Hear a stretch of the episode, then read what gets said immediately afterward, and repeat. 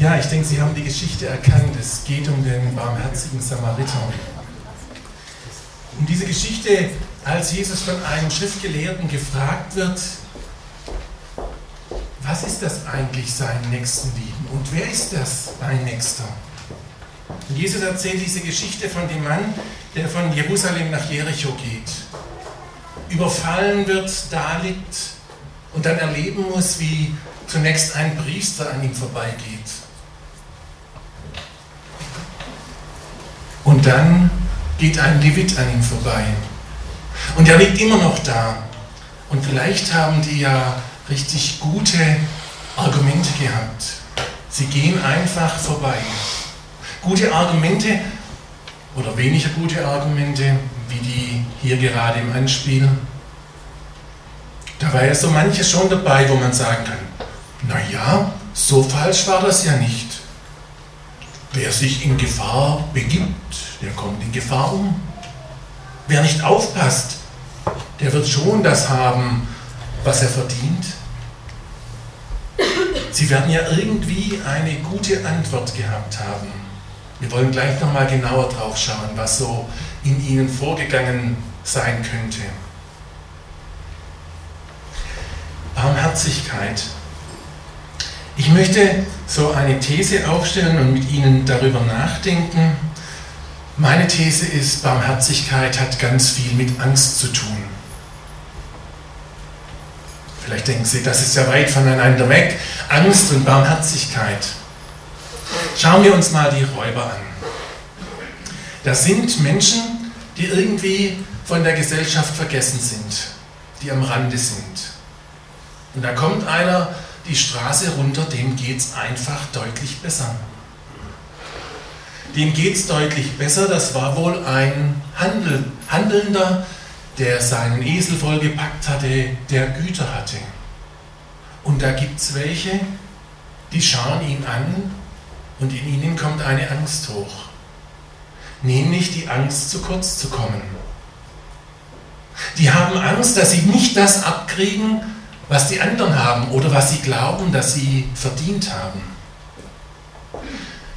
Angst, zu kurz zu kommen, verleitet Menschen dazu, unbarmherzig zu werden und sich das zu holen, was sie glauben, dass ihnen zusteht. Und da ist es ja natürlich so eine Frage, wann beginnen wir Angst zu bekommen, dass es uns zu kurz, dass wir zu kurz kommen, dass wir zu wenig haben. Wenn ich mit auf der Straße bin in Heilbronn und die Menschen dort erleben, die völlig am Minimum unserer Gesellschaft leben, dann haben die eine andere Vorstellung davon, was ein schönes Leben ist. Da ist das, was ich so alltäglich habe, schon ein wunderschönes Leben. Ein Zuhause mit Heizung, eine Familie, Geborgenheit, gute Beziehungen, das ist für die unerreichbar. Und da kommt Angst und Neid auf. Wenn ich im anderen Bereich unterwegs bin, bei Unternehmen, ganz extrem ist es bei Jungmanagern, die gerade so ein Führungsseminar mitkriegen, Anfang 30, steile Karriere beim Großkonzern aus Leverkusen. Die haben ganz andere Standards. Und die haben schon Angst, wenn sie nicht den neuesten Computer haben, sie kommen zu kurz in der Firma. Aber es ist die gleiche Angst. Und es ist immer wieder eine Frage dessen, was nehmen wir uns als Standard und wo beginnt die Angst bei uns zu kurz zu kommen. Ich glaube, wer Angst hat, zu kurz zu kommen, der kann nicht barmherzig sein. Weil er damit beschäftigt ist, zu schauen, dass er zu dem kommt, was er glaubt, dass er braucht, um glücklich zu sein. Und das ist manchmal auch in Gemeinden gar nicht fern. In der Zeit, als ich Pastor war, bin ich auch viel rumgekommen, habe Gemeinden beraten im Aufbau, wie sie gut weitergehen können. Und eine Szene werde ich nicht so schnell vergessen. Da ging es darum, eine Gemeinde hat entschieden, die Jugendarbeit, da wollen wir einen Schwerpunkt legen.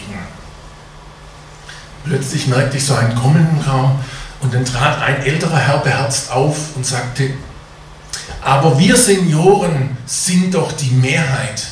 wir dürfen doch nicht zu kurz kommen.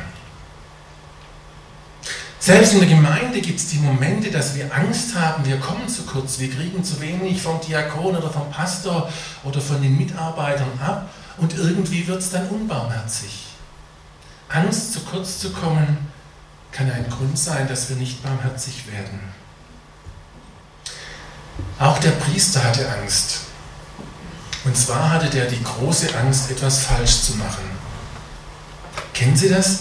Der Moment, dass man denkt, oh, was passiert, wenn ich jetzt einen Fehler mache? Der kannte sein altes Testament, er kannte das Priestergesetz und er wusste ganz genau, wenn ich diesem Verletzten jetzt helfe, dann verunreinige ich mich. Ich bin die nächsten vier Wochen nicht mehr arbeitsfähig. Da kann ich meinen Dienst nicht mehr tun. Er hatte Angst, etwas falsch zu machen und gegen das Gesetz zu verstoßen. Und wie schnell geht es uns so, dass wir Angst haben, was falsch zu machen? Was sagen dann die anderen in der Gemeinde, wenn ich zu spät komme oder wenn ich meinen Dienst nicht erfülle? Oder wenn ich mich plötzlich mit Dingen beschäftige, die mir scheinbar so wichtig sind? Mein Nachbar, dem es schlecht geht und dafür den Lobpreisdienst nicht mache, die anderen hängen lasse, wenn das Gemeindehaus aufgeräumt wird. Was passiert, wenn wir Angst haben, etwas falsch zu machen? Wir kommen zweifelsohne dazu, eigentlich unbarmherzig zu werden, weil wir schauen wollen, wie schützen wir uns, dass die anderen auch ein gutes Bild von uns haben.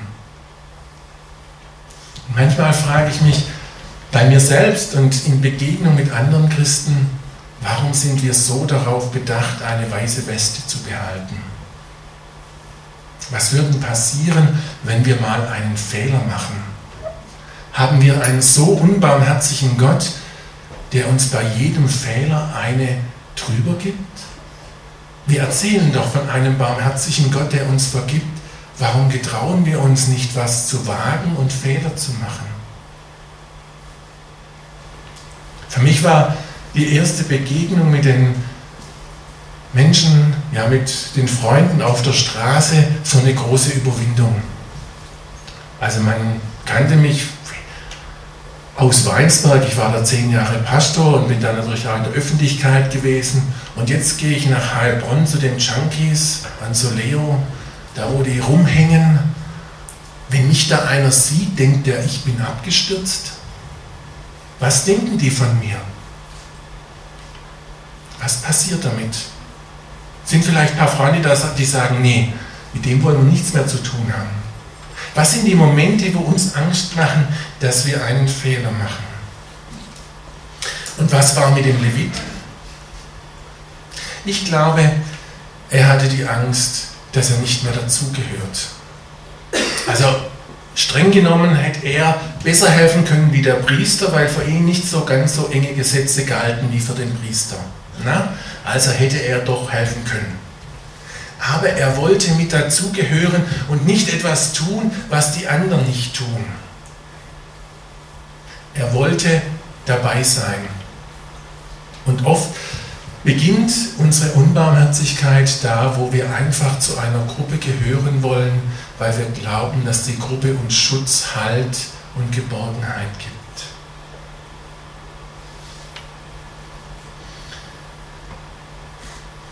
Eine kleine Anekdote aus meiner Gemeindezeit.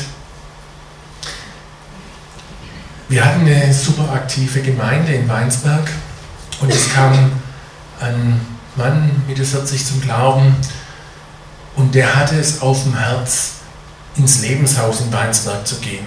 Das Lebenshaus in Weinsberg ist ein Haus für alkoholkranke Männer, die trocken sind, aber die nicht mehr zurückkommen können. Ja, deren Leben einfach zu Ende ist, weil sie gesundheitlich nicht mehr arbeitsfähig sind, weil sie psychisch einfach am Ende sind und die werden dort betreut. Also nicht so der prickelnde Ort schlechthin. Aber keinem von der Gemeinde lag das am Herz. Und er war allein und er wollte das unbedingt machen, hat gesucht und, und auf der anderen Seite wollte er einfach nicht im Lobpreisteam singen War vielleicht auch besser so. Aber da war der Moment, er wollte und konnte von seinem Herz, was Gott ihm aufs Herz gelegt hat, nicht das tun, was alle in der Gemeinde tun. Und ich konnte ihn leider nicht in unserer Gemeinde halten. Und bei vielen anderen habe ich dann den, den Moment, vielleicht liegt uns was auf dem Herzen zu tun, aber wir tun was ganz anderes, weil wir einfach dazugehören wollen. Also Angst kann es sein, die uns zurückhalten, die uns zurückhält, barmherzig zu sein. Was macht den Samariter aus? Was gibt ihm den Mut, etwas anderes zu machen? Der ist frei. Das Verrückte an dem Samariter ist, dass er ja schon aus der Gemeinschaft gefallen ist. Er braucht nicht mehr die Angst haben, nicht mehr dazu zu gehören. Er gehört schon nicht mehr dazu. Also hat er schon die Angst nicht, dass irgendjemand krumm über ihn denkt, sondern er kann voll Freude was tun, weil er diese Angst nicht mehr hat. Er hat wenig Regeln. Er hat nicht das Problem, dass andere auf ihn schauen oder er ausgeschlossen wird. Er hat nicht die Angst, etwas falsch zu machen. Er kann einfach frei handeln. Und irgendwie hat dieser Samariter keine Angst, dass er zu kurz kommt. Ich finde das verrückt, wie dieser Samariter am Ende den Verletzten in die Herberge bringt, dann noch Geld da lässt und sagt, pflege ihn gesund und wenn es nicht reicht, komme ich zurück und zahle dir das auch noch. Irgendwie hat er nicht die Angst, zu kurz zu kommen, sondern hat die Freiheit zu geben. Er macht die erste Hilfe, nimmt dann andere mit ins Boot und sorgt dafür, dass es gut geht. An der Stelle einen kleinen Einschub zur Angst, zu kurz zu kommen. Wir bei Teen Challenge bauen äh, im Sommer eine Scheune um und es kam ein Amerikaner auf mich zu. Global Renewal eine Organisation, die Teen Challenge Arbeiten weltweit unterstützt aus den USA. Hat mich angerufen und hat gesagt, hallo, hier ist Jesse. Wie geht's in Deutschland? Und er hat mir angeboten, hat gesagt, ich habe gehört, ihr wollt bauen. Ich habe Gemeinden, die schicken gerne Bautrupps in an Orte, wo sie gebraucht werden. Und er hat uns jetzt zugesagt, dass aus zehn verschiedenen Gemeinden 10 bis 15 Männer kommen für eine Woche, also ein Drittel bis die Hälfte ihres Jahresurlaubs einsetzen, ihren Flug zahlen, ihr Werkzeug mitbringen und noch 8000 Euro fürs Material. Und nach Deutschland kommen, um den Deutschen zu helfen, ein Zentrum für Drogenabhängige aufzubauen. Meine fünf Wochen Urlaub. Mich hat es beschämt.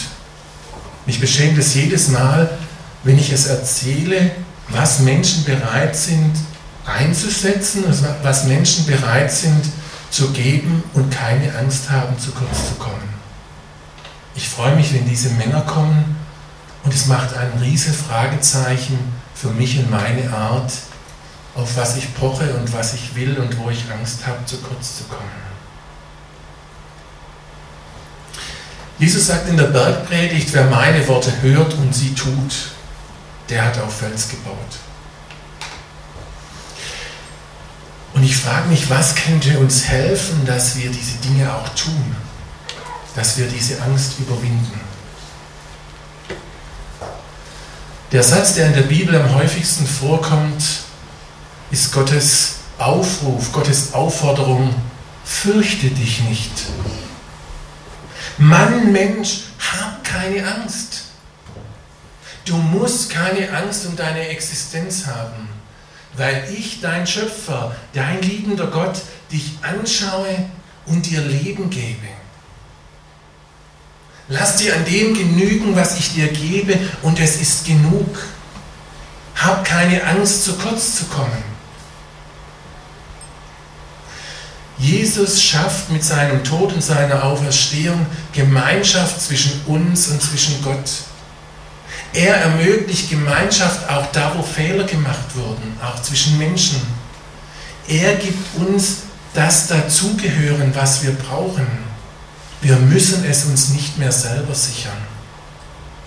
Wenn wir die Zusage Jesu ernst nehmen, dann brauchen wir nicht die Angst haben, nicht mehr dazu zu gehören, weil wir wissen, dass wir zu ihm gehören und wir da am besten Ort und in der besten Gemeinschaft sind, die wir haben können. Und weil er sagt, du bist mein. Jesus uns anschaut und sagt, ihr seid meine geliebten Töchter, ihr seid meine geliebten Söhne. Ihr braucht keine Angst haben, weil ich euch Leben gebe. Und ich merke jedes Mal, wenn mich die Angst, in mir die Angst hochkommt, einen Fehler zu machen, ist es für mich ungemein wichtig klarzukriegen, dass Jesus die liebt, die etwas tun und nicht die liebt, die keine Fehler machen. Manchmal sind wir, glaube ich, gut deutsch unterwegs. Wer nichts arbeitet, macht keine Fehler. Wer keine Fehler macht, wird befördert. Es geht im Christsein nicht darum, dass wir keine Fehler machen. Es geht darum, dass wir die Botschaft Jesu nach außen tragen, dass wir was wagen und wenn wir hinfallen, können wir bei ihm wieder aufstehen. Er stößt uns nicht raus. Und wenn wir Fehler machen und verletzt ankommen, dann nimmt er uns in den Arm. Ich wünsche uns, dass diese Wahrheit, dieser Zuspruch Jesu ganz tief in unser Herz kommt. Und ich glaube, wenn wir diese Barmherzigkeit Gottes annehmen, dann haben wir Freiheit, barmherzig zu sein. Dann überwinden wir unsere Ängste und beginnen barmherzig zu handeln. Amen.